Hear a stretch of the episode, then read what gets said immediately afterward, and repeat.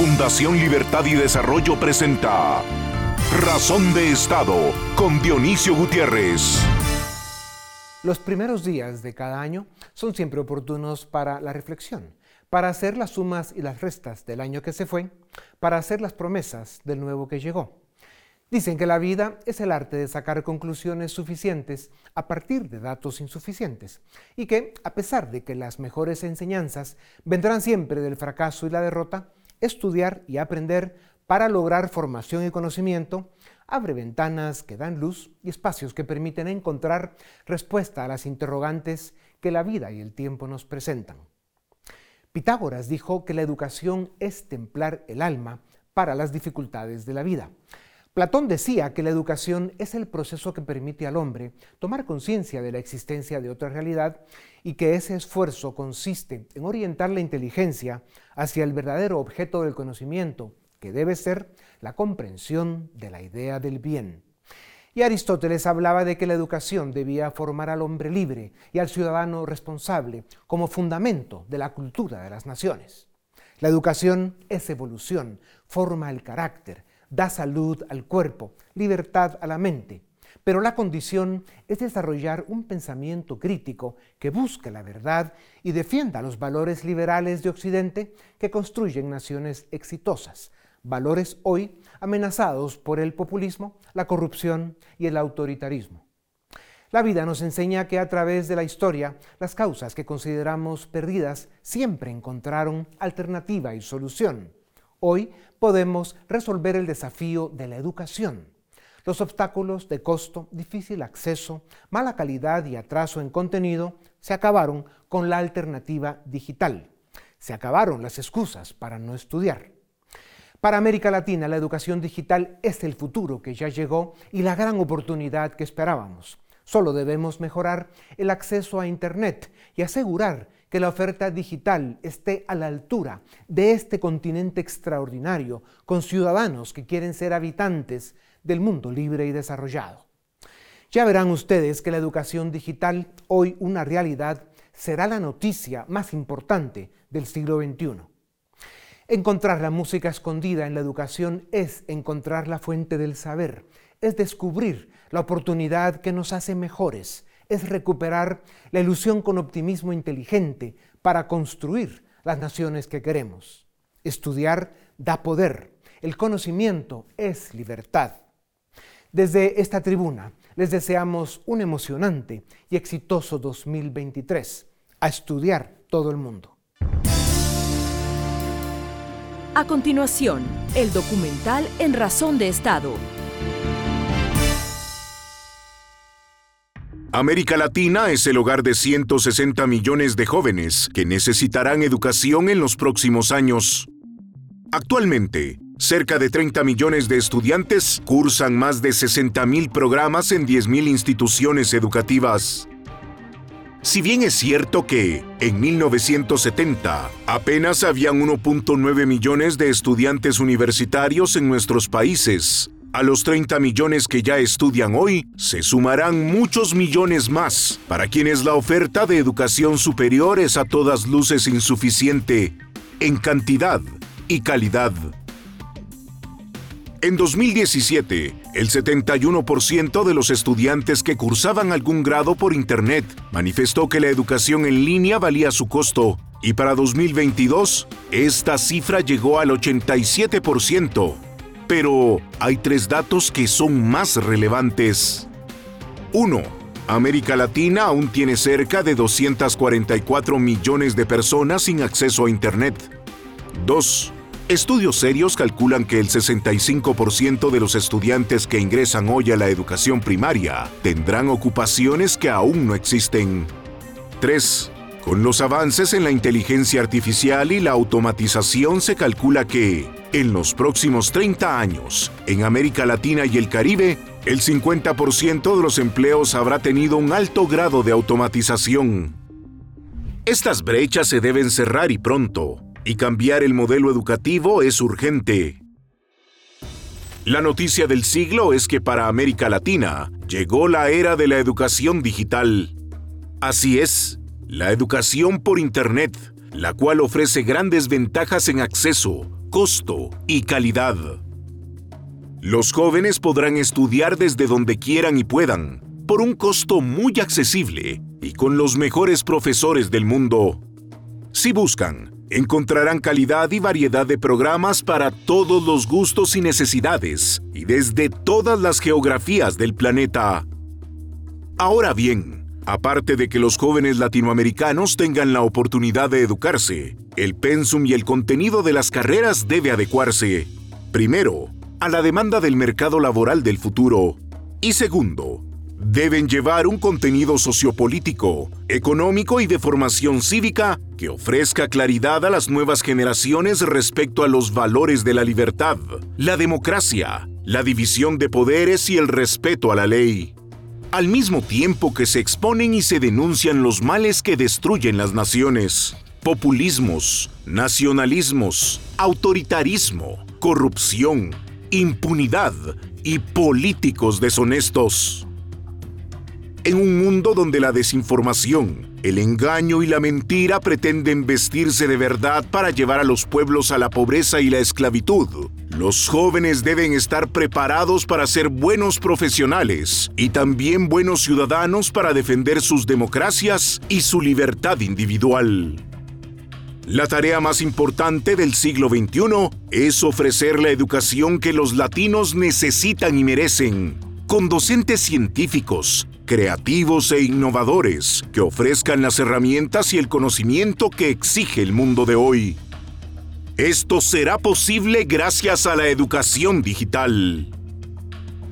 Tener éxito y alcanzar desarrollo y bienestar puede ser realidad para los latinoamericanos. El tren del futuro que ya llegó está en la educación, el único camino a la redención de los pueblos. A continuación, una entrevista exclusiva en Razón de Estado. La fórmula del desarrollo de las naciones tiene dos variables, educación y capital. Con sus espinas y obstáculos, nunca las dos habían sido tan abundantes. En este mundo de hiperinformación, desinformación y mentira, se vuelve esencial que los jóvenes desarrollen un pensamiento crítico, inteligencia emocional y creatividad. La educación digital, que ya es accesible en costo y calidad, representa la gran oportunidad para enderezar el siglo XXI. Además de poner al día los pensum y contenidos educativos que tienen entre 10 y 30 años de atraso, según el país, un modelo de educación digital con excelencia en valores y calidad puede regresar a la especie humana a la senda de la racionalidad política, económica y social. Para hablar de este tema trascendental, tengo el gusto de presentarles a Rafael Puyol Antolín, presidente de la Universidad Internacional de La Rioja, UNIR. Es doctor en Geografía por la Universidad Complutense de Madrid, de la cual después de una ejemplar carrera profesional llegó a ser su rector de 1995 a 2003. Tiene varios doctorados honoris causa de prestigiosas universidades latinoamericanas y fue condecorado con la Cruz de la Orden Civil de Alfonso X el Sabio en 2014. Doctor Puyol, bienvenido a Razón de Estado. En la educación digital eh, en línea, eh, gracias al Internet, em, democratiza el conocimiento, baja el costo, mejora la calidad y está abriendo la oportunidad que América Latina lleva décadas esperando. Los alumnos pueden recibir clases con profesores en Estados Unidos, Inglaterra o España, sin que tengan que pagar el costo que representa viajar a esas geografías. La educación digital viene a sustituir la no educación, pues de otra forma no tendrían acceso. Eh, América Latina tiene 160 millones de jóvenes, muchos de ellos necesitarán educación superior en los próximos años. ¿Por qué es tan grande y extraordinaria esta oportunidad, doctor? América Latina tiene un reto muy importante que es el crecimiento de la demanda de estudiantes universitarios. En estos momentos hay unos 32 millones, en el horizonte 2030 ya van a ser 45 aproximadamente y en el 2040 van a ser 62. La enseñanza presencial no puede hacer frente a la enseñanza de tantas personas y por eso eh, muchos de esos estudiantes tendrán que recurrir a la enseñanza virtual, que si es de calidad, y eso quiero recalcarlo mucho, puede alcanzar los mismos resultados que la enseñanza presencial. Yo creo que en el futuro seguirá habiendo enseñanza presencial, crecerá la enseñanza virtual y probablemente también la combinación de las dos, la híbrida y la presencial. Doctor Puyol, hace una década se cuestionaba la educación en línea, pero en los últimos años empezó a ser aceptada y valorada. Y la pandemia aceleró esta maravillosa herramienta. ¿Cómo está funcionando hoy? Eh, ¿Cuánto más va a mejorar la experiencia de educarse en línea con los avances tecnológicos? Pues efectivamente, yo creo que esa acusación de enseñanza de segunda fila ya no tiene ningún sentido. Hoy día se puede ofrecer prácticamente toda la enseñanza. Por supuesto la teórica, pero también mucha enseñanza práctica de una manera virtual. Por lo tanto, ha venido para quedarse, solemos decir. Estaba ya ahí antes de la pandemia. La pandemia actúa de catalizador de esa modalidad eh, educativa, que no obstante, a mí me gusta decir que tiene algunos retos por delante que son importantes. Tenemos que formar al profesorado de forma adecuada, las instituciones tienen que dotarse de la tecnología capaz de hacer llegar esa enseñanza a todas partes y tenemos que procurar que no cree ninguna brecha social, todo lo contrario. Debemos utilizarla para cerrar brechas sociales y no para alimentarlas. Y precisamente uno, uno de los valores de esta oportunidad, de esta tecnología, es que lo puede hacer con relativa facilidad. Todo lo que hay que tener es acceso a Internet. Sí, desgraciadamente todavía hay territorios en muchas partes que no tienen eh, la conectividad suficiente. Ahora bien, en el caso de que exista, esa enseñanza viene a resolver problemas de personas que por razones familiares a veces, por razones laborales en otros casos, o, como bien decíamos, porque vive en lugares alejados de las universidades presenciales, pues encuentra en la enseñanza virtual pues, eh, la solución a sus necesidades formativas.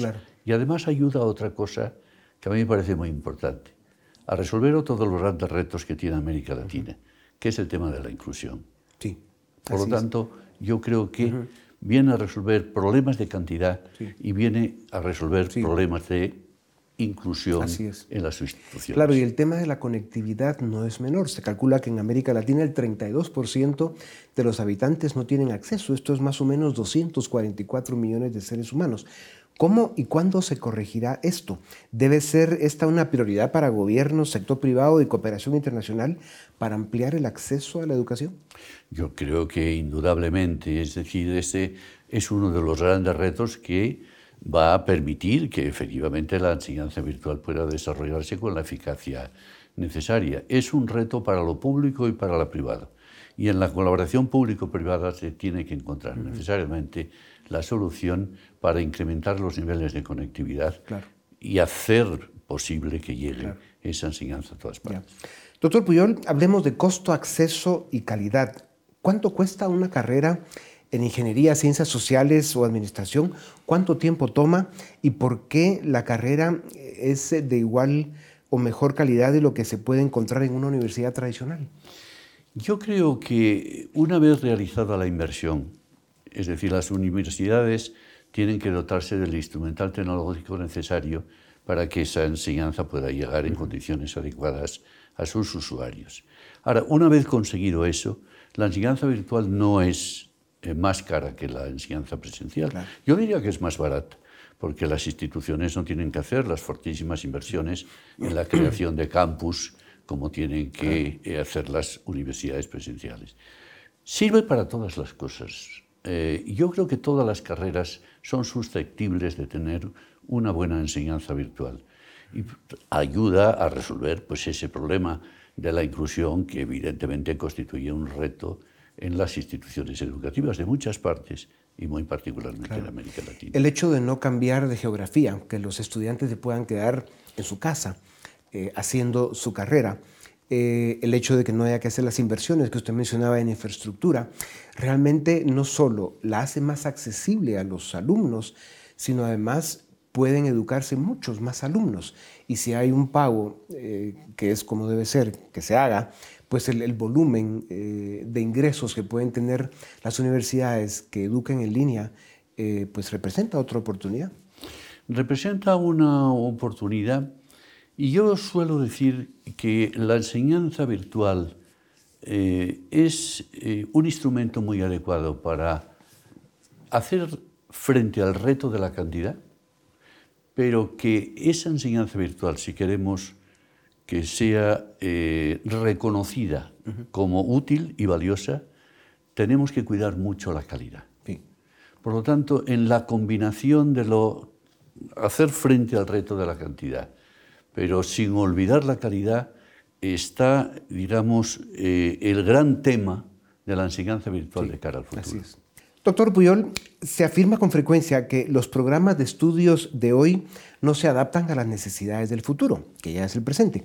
La educación universitaria en Estados Unidos y Europa puede tener 10 eh, años de retraso en su contenido y en América Latina puede ser 20 años o más, dependiendo del país, atraso de pensum y contenido. ¿Por qué la educación digital puede resolver este peligroso desfase mucho más rápido y subir el nivel de calidad y contenido educativo que los tiempos que vivimos demandan? Primero, eh, una reflexión sobre el planteamiento. Yo creo que es muy cierto que las universidades están produciendo profesionales que a veces eh, el mercado eh, no acepta con satisfacción porque tienen muchas lagunas formativas, tanto en conocimientos como muy especialmente en capacidades. Yo creo que la enseñanza virtual ayuda mucho a resolver este problema, porque es más ágil, porque es más flexible, porque utiliza unos instrumentos pedagógicos mucho más adecuados. Y por lo tanto viene a ayudar a resolver esas carencias que sin duda alguna tenemos que enfrentar de una manera decidida. No podemos seguir eh, proporcionando al tejido empresarial aquellos profesionales que va a necesitar con los conocimientos y con las capacidades que hoy día una empresa moderna y activa necesita. Sí. Cada día más el orden digital eh, que toma mayor control del mundo nos hace sentir la necesidad de desarrollar habilidades blandas, trabajo en equipo, inteligencia emocional. En un estudio reciente en Estados Unidos, doctor, el 80% de los estudiantes dijo sentirse muy estresado y el, 30, el 34% dijo sentirse deprimido. Claro, hoy tenemos generaciones un poco suaves, ¿no? Que necesitan eh, fortalecer el carácter y, y vivir, digamos, la realidad del mundo que nos toca, como lo hicieron las generaciones de los primeros 30 o 40 años del siglo XX. Vaya que a esos les tocó vivir tiempos recios. ¿Puede la educación digital llenar este vacío o los jóvenes deben, como digo, encontrar solución de otra manera a la forma en que se sienten? No, yo creo que puede proporcionar esas eh, soluciones. Y es muy cierto que nuestros estudiantes, eh, en distintas encuestas que podemos manejar, yo le menciono una complementaria de la que usted mencionaba para Estados Unidos. En una muy reciente, pospandémica, eh, los estudiantes decían, seis de cada diez, que no poseían aquellas capacidades que en estos momentos les estaban demandando las empresas. Esas capacidades eh, blandas, o también algunas de las capacidades que llamamos eh, duras, ¿no? Y por lo tanto tenemos que insistir mucho en esa formación, porque los conocimientos se quedan obsoletos enseguida y las capacidades, sin embargo, quedan ahí. Y no cabe la menor duda que la enseñanza virtual es un instrumento muy eficaz para transmitir de una forma segura esas capacidades a nuestros estudiantes. Le voy a plantear ese tema desde otro ángulo porque me parece sumamente importante. O sea, este desafío importante de acercar la formación universitaria académica a las necesidades del mundo empresarial y yo de agregaría gubernamental. O sea, hay titulaciones, ya usted lo mencionaba, que no responden a las necesidades del mercado de la sociedad hoy en día. Hacen falta mejores técnicos y gestores en casi todos los campos de la economía y sin duda alguna eh, el mundo necesita mejores políticos y tecnócratas. Eh, en América Latina necesitamos profesionales en ciencia, tecnología, ingeniería. Sobran los abogados y los sociólogos. La mayoría populistas de izquierda no entienden el proceso económico, creen que el dinero cae del cielo y vea cómo está América Latina.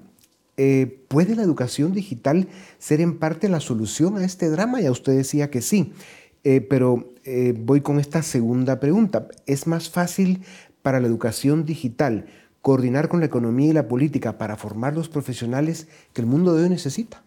Al menos no es más difícil que la enseñanza presencial. Eh, yo creo que el futuro, desde mi punto de vista, pasaría por una formación que puede combinar ambas modalidades. A un chico joven, eh, tener la oportunidad de asistir a una universidad, en parte al menos de sus estudios, presencialmente es bueno. ¿Por qué?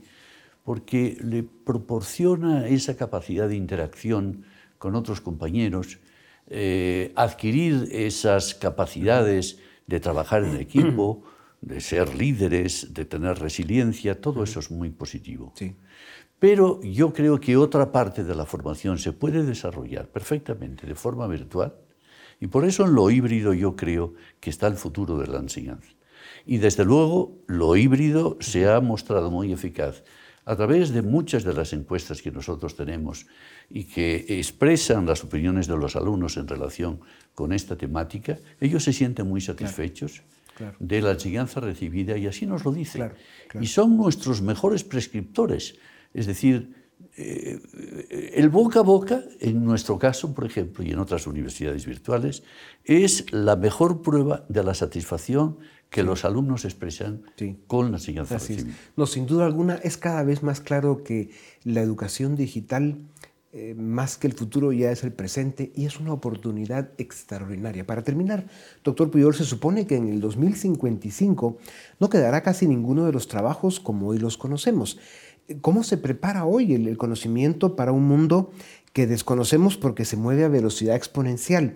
¿Cómo saber eh, las herramientas y el contenido que se debe usar para ofrecer la educación que el mundo de hoy necesita? Muy brevemente. Pues yo creo que eh, efectivamente estamos acostumbrados a escuchar que el 70% de las profesiones del futuro nos resultan hoy desconocidas. Yo creo que hay dos instrumentos. No insistir quizás tanto en conocimientos y insistir mucho más en capacidades que le van a servir al estudiante a lo largo de toda su vida profesional. Y en segundo lugar, hacer una apuesta mucho, mucho más decidida que la actual por la formación continua. Esas son mis dos grandes recetas para reinfrentar ese problema. Pues muchas gracias, doctor Puyol. Yo estoy seguro que usted sabe cuánto el mundo lo necesita. Gracias por acompañarnos una vez más. Esto es Razón de Estado. A continuación, el debate en Razón de Estado ¿Qué tal? Bienvenidos al debate de Fundación Libertad y Desarrollo. Hoy vamos a hablar de lo que pasa en Venezuela y de una decisión que toma la Asamblea Nacional Legislativa el pasado 30 de diciembre del 2022, que se ha eh, promovido, se ha vendido como el fin del gobierno interino, pero vamos a ver si eso es así o no. Y para entenderlo, tengo ya a dos invitados de lujo conmigo. Por una parte, desde Miami, nos acompaña el doctor Asdrúbal Ayer, él es un jurista, político y escritor venezolano, ha sido ministro de Relaciones Interiores, ministro de la Secretaría de la Presidencia de Venezuela, es profesor titular de Derecho Internacional Público y Derechos Humanos en la Universidad Católica Andrés Bello y también es profesor en muchas otras universidades.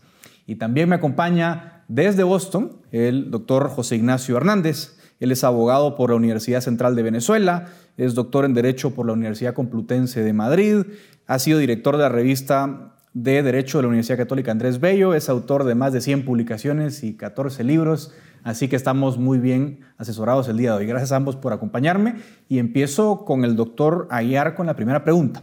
Yo decía en la introducción que eh, más o menos los titulares de la prensa internacional han recogido que con esta decisión del 30 de diciembre de 2022 la Asamblea, entre comillas, pone fin al gobierno interino.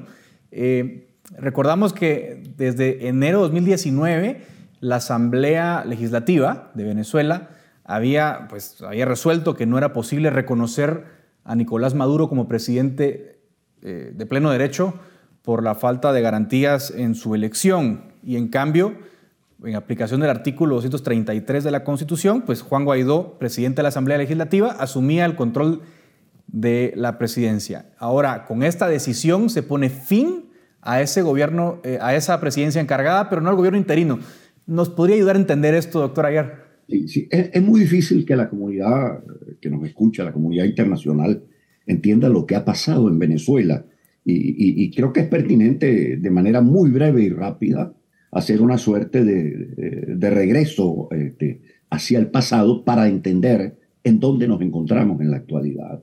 Eh, primera eh, premisa, la prensa internacional repite de una manera sostenida que en Venezuela ah, existió un presidente encargado que se autojuramentó y que simplemente por voluntad propia y en medio de un estado de locura simplemente decidió declararse jefe de Estado de, la República Bolivariana de Venezuela. Esto realmente eh, eh, eh, es una barbaridad afirmar esto con la ligereza con que se hace en la misma prensa internacional. El 10 de enero del año 2019 nace en Venezuela el encargado de la presidencia de la República con base en el artículo 233 de la Constitución de Venezuela. ¿Qué quiero decir con esto?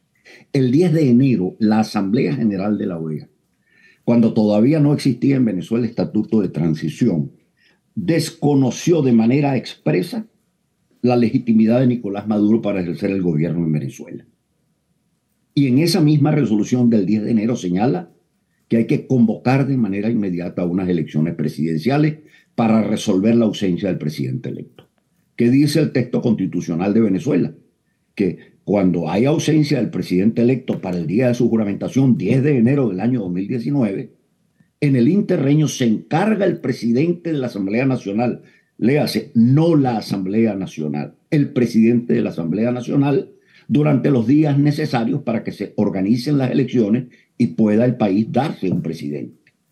Sucesivamente, el 15 de enero este, la Asamblea Nacional, sorprendida por este hecho, quizás eh, eh, angustiada por la circunstancia de que un militante de base de la noche a la mañana pudiese endosar la banda presidencial, emite un acuerdo y en ese acuerdo, en la parte tercera, repite todo esto que yo acabo de decir, pero agrega un tercer punto. Dice, se iniciará por vía legislativa un proceso de transferencia de las competencias políticas y económicas del Poder Ejecutivo al Poder Parlamentario, cosa que es imposible en un Estado de Derecho regido por el principio de la separación e independencia de los poderes. ¿A dónde llegamos? El 5 de febrero se dicta un estatuto para la transición, para gobernar esta circunstancia de crisis y extraordinaria que se le presenta al país con un fundamento constitucional, pero al término de esta jornada, pasados cuatro años, lo que ocurrió después, vale decir, el dictado del Estatuto para la Transición, se reforma ese estatuto para tratar de anular los hechos históricos anteriores, que no se pueden anular. Esa es una presidencia este, que tiene carácter automático, imperativo, hace parte de las competencias del presidente de la Asamblea Nacional. En suma, desde el punto de vista fáctico, desapareció el gobierno interino en Venezuela desde el punto de vista jurídico, formal y nominal, porque en Venezuela hay una desmaterialización, repito, de la constitucionalidad. Estamos en una situación de facto. Desaparece el gobierno interino. Desde el punto de vista eh, eh, formal, uno diría, bueno, si se mantiene en vida la Asamblea Nacional, ¿cómo hace el presidente de esa Asamblea, sea Guaidó o sea otro, para omitir su responsabilidad constitucional, la que le manda el 233 de la Constitución? Claro. es una pregunta que queda allí simplemente para, para ejercicio retórico de nosotros los juristas. bueno, y en ese sentido, doctor Hernández, quería preguntarte, porque en tus escritos has explicado muy bien, has detallado muy bien la importancia real de, lo que fue este gobierno interino, por llamar alguna forma, de lo que ha sido, sobre todo por el control de los activos de Venezuela en el extranjero. Ahora entiendo bien que al cesar, entre comillas, Juan Guaidó como presidente encargado, de acuerdo a lo que resuelve la Asamblea, ¿Quién queda a cargo? ¿Hay, una comisión que ellos nombran dentro de la propia asamblea. Esa es la primera pregunta. Y la segunda pregunta es, bueno, entonces quién va a controlar los activos en el extranjero? ¿Esta comisión? Eh, ¿Cómo van a tomar eso las otras naciones que, deberán en todo caso eh, lidiar con, esta comisión especial que entiendo bien se ha, se ha designado? Bueno, muchísimas gracias por la invitación. Además, un gusto y un honor estar junto a mi amigo profesora Durban Aguiar. Eh, fíjate, se ha repetido mucho que la Asamblea Nacional eliminó al gobierno interino. De hecho, la mayoría de los partidos políticos de la Asamblea Nacional que adoptaron esta inconstitucional reforma del estatuto han señalado que desaparece el gobierno interino eh, y eso en realidad es un punto de vista estrictamente jurídico, no es cierto. Lo único que desaparece en este nuevo estatuto de manera totalmente inconstitucional, como ya lo explicó el profesor Aguiar, es la figura del presidente encargado, pero se mantienen las dos principales estructuras de eso que se llama coloquialmente gobierno interino y que son la Junta Administradora ad hoc del BCB, que controla activos del Banco Central de Venezuela, y la Junta Administradora ad hoc de PDVSA, que ni más ni menos controla a Citgo, la refinería en Estados Unidos, que es el activo externo de mayor valor en Estados Unidos. Como ya no hay presidente encargado, ahora estas dos juntas van a actuar sometidas al control político de una comisión parlamentaria que crea el estatuto y que se denomina Consejo de Administración y Protección de Activos, pero que es, insisto, una comisión de la propia Asamblea Nacional. Esto quiere decir que a partir de ahora la Asamblea Nacional concentra tanto el ejercicio de la función ejecutiva como el ejercicio de la función legislativa y casi sobra señalar esa concentración de funciones no solo es inconstitucional, sino que abre puertas para corrupción y para casos de mala administración y lo más importante, coloca en riesgo el reconocimiento internacional que se había alcanzado en Estados Unidos y el Reino Unido precisamente para controlar con plenos efectos jurídicos estos activos externos. Doctor Aguiar, eh, es decir, me preocupa escuchar esto, ¿no? Porque de cara a la causa de la libertad en Venezuela, ¿cómo queda eh, eh, en términos jurídicos, ¿no? La, la, la, posición, la legalidad de, de, de, este interinato de la Asamblea Legislativa en cuanto a esta decisión. Es decir, no podrá aprovechar esto el régimen de Maduro para invalidar aún más la, la, capacidad de la Asamblea? Es decir, ¿qué, qué consecuencias prácticas tiene, tiene esta decisión, cree usted, a lo interno de Venezuela? No, la decisión este, que, se acaba de tomar este, por parte de esta Asamblea Nacional prorrogada, porque esto hay que recordarlo, ¿por qué se prorrogó también esa Asamblea? Porque sobrevino un hecho posterior a la invalidación de las elecciones de Nicolás Maduro del año 18.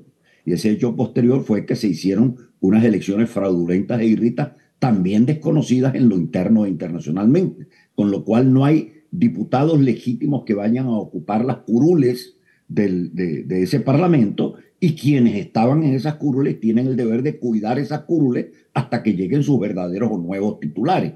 Pero la decisión que tomaron, por una parte, desde el punto de vista jurídico, en el fondo repite eh, a reversa este, aquello que había hecho Nicolás Maduro y por lo cual se escandalizó la comunidad internacional.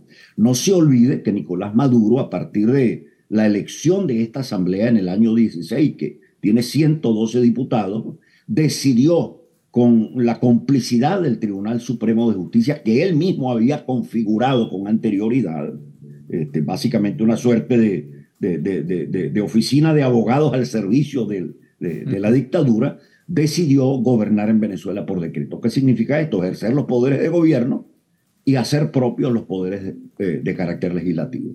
Pues bien, la oposición democrática que ha luchado contra todo esto hasta el día de hoy termina en un callejón sin salida, una suerte de legislatura prorrogada que no debería tomar decisiones de disposición tan importantes como esta porque está desapoderada y carece de representatividad, pero a la vez pretende sumar los poderes de gobierno al mundo legislativo, lo cual, repito, violenta no solo el orden constitucional y democrático, sino incluso las premisas de la Carta este, Democrática este, Interamericana. Ahora, eso va a tener un efecto inevitable. ¿Por qué razón? Porque, como bien lo decía el profesor José Ignacio Hernández, eh, Venezuela tiene activos en el exterior, tiene este, procesos judiciales que está enfrentando y ocurre, lo digo de una manera muy elemental como profesor de Derecho Internacional, cuando uno manda un emisario al exterior, un plenipotenciario, este, un embajador, eh, cualquier representante para una actividad,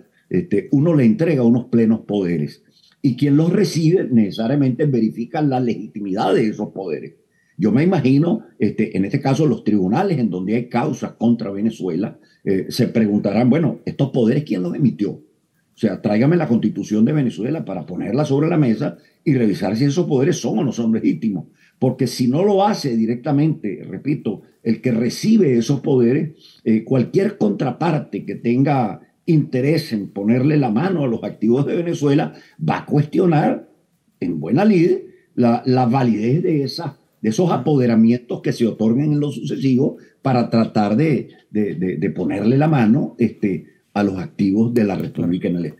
Lo más lamentable, y con esto cierro, es que una situación de transición democrática que nace por un hecho político netamente electoral, la ausencia de un presidente electo, termine en este otro callejón sin salida. Simplemente un debate acerca de dinero público, acerca de control de activos, y que coincide exactamente esta narrativa con la que ha planteado Estados Unidos con relación a las negociaciones que lleva el gobierno de Nicolás Maduro con Estados Unidos y con esta oposición dentro de la Asamblea Nacional para resolver el tema económico venezolano, por encima de las exigencias de la democracia. Profesor Hernández, sobre este punto, ¿no? Estados Unidos saca dos comunicaciones, el 3 y el 4 de enero, ¿no? Pero más o menos en la misma dirección. Primero, reconociendo, aceptando lógicamente la decisión de la Asamblea, repite Estados Unidos que respeta a la Asamblea de 2015 como el único órgano representativo democrático de Venezuela, pero también menciona a, digamos, a, la, unidad eh, a la plataforma unitaria, perdón, como, el interlocutor. Eh, ¿Cómo entender la posición de Estados Unidos y cómo entender ahora el futuro de las negociaciones que tienen lugar en México? Excelente pregunta. Yo he hecho seguimiento a todas las declaraciones de reconocimiento, declaraciones políticas de reconocimiento que distintos países han emitido desde enero del 2019. Y en derecho internacional público, cuando se estudia el reconocimiento de gobierno, suele citarse a Winston Churchill que en relación con la situación peculiar por lo demás de Francia, decía que qué significa reconocer un gobierno, que eso es un reconocimiento meramente político y que sin una fórmula práctica da exactamente lo mismo, ¿no? Entonces, e, esta conclusión de Churchill lo que a mí me permite resaltar, y así lo he explicado en algunas obras, que lo importante no es el reconocimiento político, porque se puede reconocer políticamente cualquier cosa. Lo importante son las consecuencias jurídicas de ese reconocimiento en términos, oígase bien, de representación legal frente a activos y pasivos externos. Y hay en este sentido una gran diferencia que parece no se ha resaltado lo suficiente entre el comunicado que ha sacado la administración Biden eh, ayer y, por ejemplo, el comunicado que sacó hace exactamente un año. En ambos casos hay un reconocimiento político a la Asamblea Nacional, pero eso, insisto, de 2015, eso es un mero reconocimiento político, eso no tiene ninguna consecuencia jurídica concreta. Pero hasta el año pasado siempre se reconocía de manera expresa al presidente de la Asamblea Nacional como el legítimo titular de la presidencia de la República. Esa frase, que es la verdaderamente importante para derecho, ya no está en la declaración que ha emitido el gobierno de Biden ayer y pues no puede estar simplemente porque ya desapareció la presidencia encargada. Entonces aquí hay un claro escenario de riesgo que beneficia al régimen de Nicolás Maduro, quien con toda seguridad va a emprender una estrategia judicial para reclamar la representación de Venezuela frente a los activos. Y termino además, si me permite, con otra consecuencia que ya la estamos viendo. La primera sería esta nueva declaración del gobierno de Estados Unidos. La segunda es que este estatuto, nuevo estatuto de la transición, eliminó inconstitucionalmente las eh, jefaturas de misiones diplomáticas permanentes que se habían logrado crear a partir del reconocimiento del presidente Guaidó, incluyendo la jefatura de la misión permanente en la Organización de Estados Americanos, y eso llevó a que el representante designado por el presidente Guaidó, el profesor Gustavo Tarra, el día de ayer publicaron un artículo diciendo que cesó la representación de Venezuela. Esto quiere decir que debido a esta reforma del estatuto que aprobó la oposición democrática venezolana, Venezuela queda sin voz en la Organización de Estados Americanos y en el sistema interamericano de derechos humanos.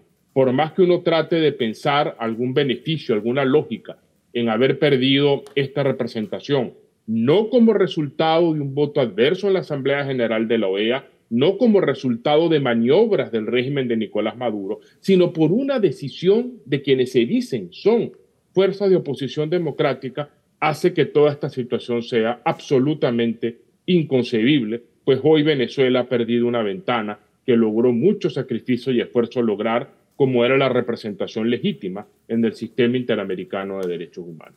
Bueno, hay muchas preguntas que quedan obviamente en el aire, pero el rigor del tiempo nos, nos impone terminar aquí en, este, en esta parte. Pero de verdad que les agradezco mucho, tanto al doctor Asdrúbal Aguiar como al doctor José Ignacio Hernández, porque nos ayudaron por lo menos a poner los puntos sobre las CIES en los asuntos que desde la perspectiva jurídica me parecen relevantes. Sin duda alguna les estaremos eh, convocando pronto para continuar analizando esta situación.